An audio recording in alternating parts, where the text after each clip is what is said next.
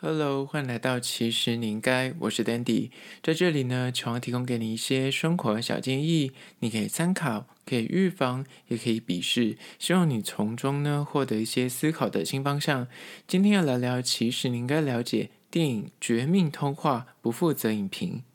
今天来聊一部就是偏商业的电影，叫做《绝命通话》，它的女主角呢是由穆荷兰大道爆红的娜欧米华兹。说到穆荷兰大道，如果你还没看过的话，我真的是大推。但是它比较偏纪录片，它就是百年怎么票选第一名必看的电影，就人生一定要看。但它就是真的是比较偏纪录片，我觉得片长不短，它就是把梦境。拍成了电影，我个人觉得非常厉害。但是就是你要喜欢这类型的电影，这部片呢也把娜欧米华兹推上了巅峰。那这部新作叫做《绝命通话》，就是比较偏商业片，入选了多伦多国际影展，然后是由人骨拼图、特务间谍的导演菲利普诺斯所带来的新作。那主演就是娜欧米华兹。为什么只讲一个人呢？因为这部片基本上就是他一个人从头。到我都只有一个人而已。那等下会来分享一下到底好不好看。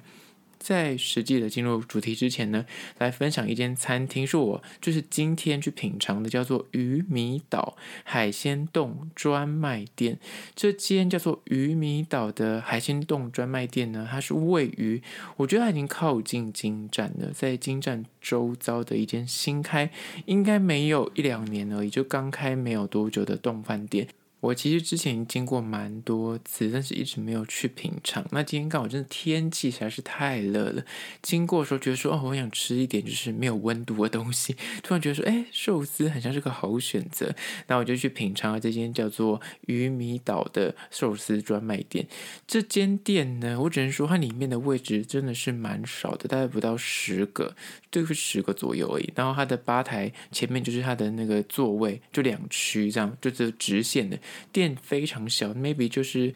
五六平的大小。里面当然就除了刚说有寿司之外呢，也有什么刺身啊、冻饭啊。最可爱的呢，就是它有两个主打的产品，叫做手球。寿司，我今天就是点手球寿司。什么是手球寿司呢？它的寿司就是长得是圆形的，上面的整颗捏起来是一颗像球一样。然后你点完之后，它总共会有十几颗的摆盘在那个木板上面，所以它端上桌就是卖相极佳。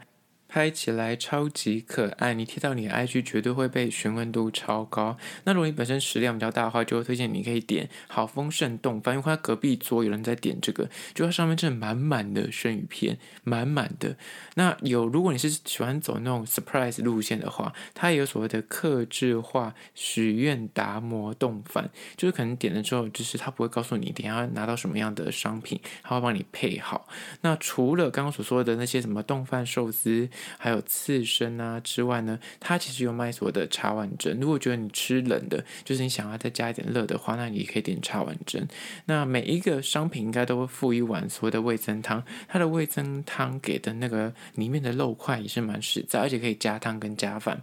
整体来说应该是不会让你饿着。那它的营业时间呢是早上的十一点半到两点半，中间有休息，然后是下午的五点半到九点半。周一是公休，所以有兴趣经过的话呢，我建议你啊，如果你要走一楼平面的话，离京站是比较近的。但是如果你要走地下街，你怕你找不到的话，其实从中山地下街要走到京站的那一条路上，如果你走地下街的话。R 二上来就可以看到了，那位置真的不多，但是嗯，我觉得他吃的速度蛮快，因为他其实是拼翻桌率，大家吃完就走了，也不会等很久。然后他的桌子下面呢，有所谓的可以。USB 插孔，然后所以就蛮方便。如果你突然没电的话，也是可以去吃东西，然后顺便充一下电。我个人是觉得还不错，但是它的价格就是大概三四百块，就是以就是寿司店来说，我觉得算是还算亲民的价格。食物我觉得吃起来都还是蛮新鲜的，不会让你觉得说很廉价，不至于。但是吃起来就是。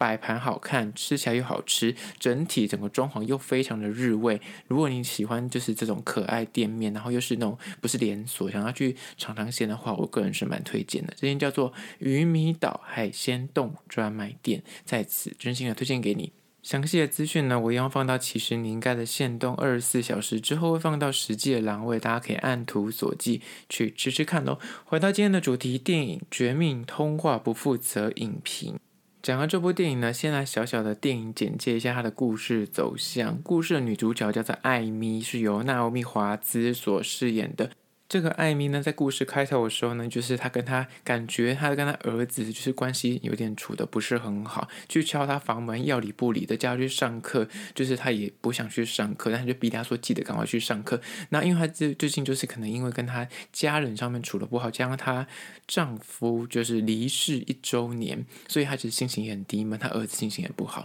所以呢他就觉得说好，那今天就想请假，他就写个信跟公司说他今天想请假，礼拜一才会进公司，礼拜五就直接放。放假去了，那就出门去想说去慢跑，然后去稍微修复一下心情啊，让自己流流汗这样子。然后在跑步的途中呢，才跑没多久，就不停的一直接到别人的电话。不是他女儿出门去之后呢，忘记带东西，想要叫送东西去，不然呢，就是他的父母，就是这个女主角的父母，想要飞，诶来他现在所在地，要跟他要跟他见面这样子。然后或者是突然一跑跑跑，又接到他的同事的电话，要来问一些公事，反正就是一直不停的接到电话。他出门其实就带那只。手机什么都没带，然后就一直不停的接到电话，他就索性回完这些电话之后，他就把手机开成飞行模式，这样子就在就享受那个片刻的宁静。突然，他的手机本来不是转成就是你知道所谓的静音模式，竟然响起了手机警报。这个警报呢是在诉说，说是他们附近的一个高中学校。被人家就是挟持，有人持枪进去，就是等于是有人开枪这样子，然后就是等于示警给这附近的民众知道。然后他因为你跑很远的，他不知道跑多久了，所以他接到这个紧急状况的时候呢，他手上只有这只手机。但是因为那一所学校刚好是他儿子所就读的，他刚刚不是跑出门去了吗？但是他不知道他儿子到底有没有去上课，他不确定，所以他就不停的在打电话，就是打电话给儿子没接。然后又不停的打电话给，比方说附近的家长，就跟他同个高中的家长，问他说有没有消息。然后大家都说现在有要求他们那些家长去一个类似就是集中所，叫他们去那边等消息。然后但是他人就是这不跑了一个多小时，他人在一个 maybe 很远的地方，好几公里外的地方。但是他这个心刷哪来，在一个深山里面，哪里都没有人，哪里都没有车，他就只好就是要不就是叫 Uber 什么这些，可是去也要很久，因为他即便叫车也没那么。快，加上他现在那边有警戒，就是交通都都被围起来，所以他就只能拿那个电话不停的往回跑，不停的想办法想要联系。然后因为刚刚他说他父母就就是要来找他嘛，他父母其实要来找他原因是因为什么修车的缘缘故，就对，叫他去拿辆车去修。所以呢，那个修车厂电话也打电话给那个就是女主角说，哎，你爸妈不是要修车吗？什么之类的。他就突然想到说，哎，这个修车厂是不是在学校的旁边？他就想要请这个修车。车厂的员工去帮他偷看一下他儿子的车有没有开去学校。如果开去学校，表示他儿子就是在学校嘛，对吧？这样就是很合理的逻辑。然后就是一边在跑步往回跑，那一边叫车，想说叫车去把他从山上载回来，一边又要去不停的接那个打电话去问其他家长的状况，又要接那个什么警察局，他又报案的嘛。他总是要报案说，哎，联系警方，看警方有没有什么最新消息，然后或是想要借由警方的力量来寻找说他儿子。到底有没有去上课？中间的过程，他就是非常的紧绷，因为他只有一只手机，而且他在一个路上不停的跑，又要定位 GPS，又要接电话，然后又要打电话，然后又要随时又要拨跟接这样子。但是他后来又发现说，他就是请那个修车厂的工作人员去去帮他看他儿子的车子有没有在学校。后来发现，哎，真的在学校，所以就代表他儿子。可能就正在那个高中里面被挟持着。好，那后续但它里面有非常多的剧情的变化转折，编剧编的蛮厉害的。但就这部戏到底有什么看点呢？我觉得第一点就是女主角娜欧米华兹的演技撑完全场，因为这部片大概四分之三，我不夸张，然后大概长达一个半小时，大概有一个小时会有十分钟。都只有娜奥米华兹一个人在跑步，就是这样子跟讲电话，完全台词就是他一个人讲电话，一个人在跑步，很喘，边跑步边讲电话，边念台词，情绪还要到位，还要边哭，还要有时候还要跌倒，有时候还要干嘛的，就是各种，就是只有他一个人要撑完全场，所以你说他演技要多好，他把那个剧情里面的那个紧凑、那个情绪跟那个你知道压力，全部都在他的演技里面，都在他的肢体动作里面展现出来，就是一个很无力的母亲。尝试用一只手机想要救他儿子性命的故事，那是我觉得第一个看点。第二个看点呢，就是他的故事铺陈，其实你大家就可以意会到说，他就是把他。里面的这个故事线呢，因为这个时间距离，让他只剩下那个电话能够对外保持联系，所以他对外的所有资讯就是只能够从那只手机去获得。不管是他就是用了很多现代的科技嘛，比方说打电话啊、视讯啊，或是 YouTube 的即时新闻啊，或是你知道种种的那种你打给我，我打给你的那个交错，中间去铺陈出，让你慢慢的去理解到现在故事走到哪里，他想要营造出的悬疑感，因为它中间有很多的包袱。我当然这边没有破梗。它里面有很多的包袱，你会看着说哦，怎么会这样子？然后又下一个就说哦，原来是这样子，就是你知道它会有很多的转折。基本上讲到这种电话式的主题电影呢，你之前就可以提到很多部电影。举例来说啦，最近很红的大 S 之前演过一部叫做《保持通话》，然后还有科林法洛之前还有一部电影叫做《绝命铃声》。《绝命铃声》比较偏是他是在那个路边的一个电话亭接到电话，然后歹徒就叫他说：“你不能够挂电话，你挂电话我就要人家射杀你什么之类，就恐吓他。”那之前还有在 Netflix 上面还有一部片叫做《接线追击》，是杰克·葛伦霍所饰演的，他也是一个就是九一一的接线员。这部电影也是前阵子才刚上，我记得我在 Netflix 看的时候。我也觉得他的议题切得蛮好的。他是一个警察，因为一些就是工作职务的变故，所以他就被调到去接九一一的那个接线员。那他就接到一封感觉是很像是个女子，然后好像被绑架的电话。但是他有一对儿女，现在还被丢单，就是那种 maybe 还十二岁以下的小孩子被丢在家里。但是他现在被一个男生挟持在汽车里面，然后把他放在后车厢，他就偷偷拨电话